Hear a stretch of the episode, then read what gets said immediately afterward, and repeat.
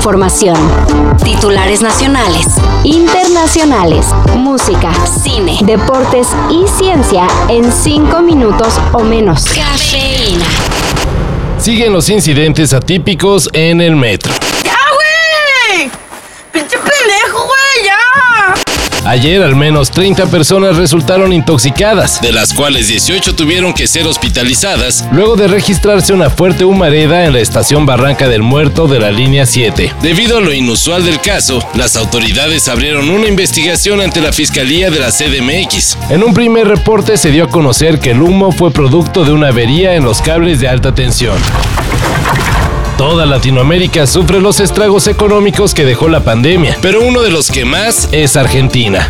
Aunque, según su presidente Alberto Fernández, broncas económicas como la inflación están en la cabeza de la gente. Específicamente señaló que cuando los medios informan sobre cómo se especula con el precio de algunos productos, siempre sobre su alza, de ahí se abre el camino para que de verdad suban. Entonces la recomendación es evitar esa especulación. Los argentinos somos casi expertos en proyectar el futuro con la inflación, pero es una experiencia que no le deseo que alguien más la tenga.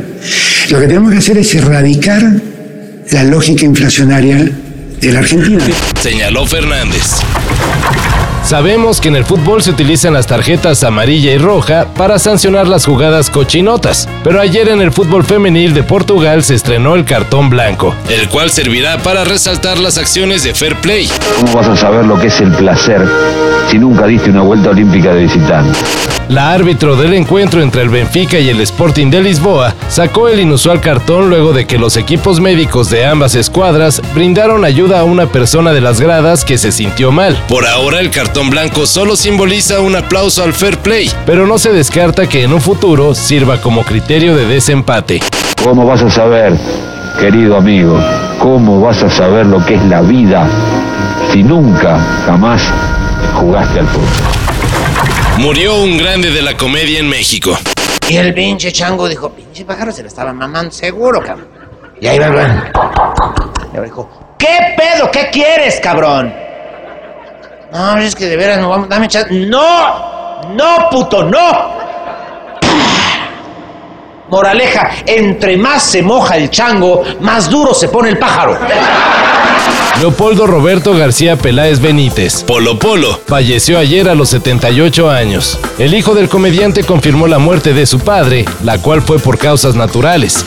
Polo Polo desde hace años se había retirado de los escenarios y en diversos medios se indicaba que padecía Alzheimer. Un comediante de un humor, pues digamos que no apto para los nuevos tiempos, pero que dejó gran escuela por su forma de improvisar y convertir un chiste de un minuto en toda una anécdota.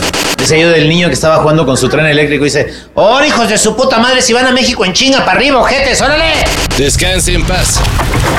Especialistas han advierto que el núcleo de la Tierra se detuvo. De hecho, parece que está girando en sentido contrario a la superficie. Sí, sí, parece el argumento de otra de esas películas en las que el mundo se acaba, pero es la pura realidad.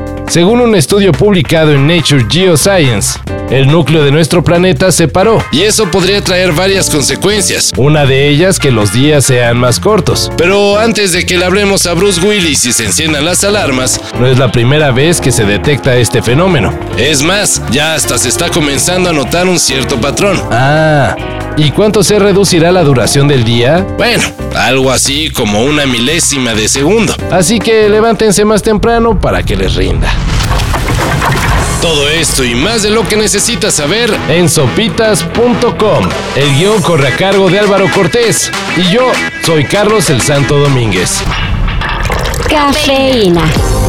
Un shot de noticias para despertar. Lunes a viernes por sopitas.com.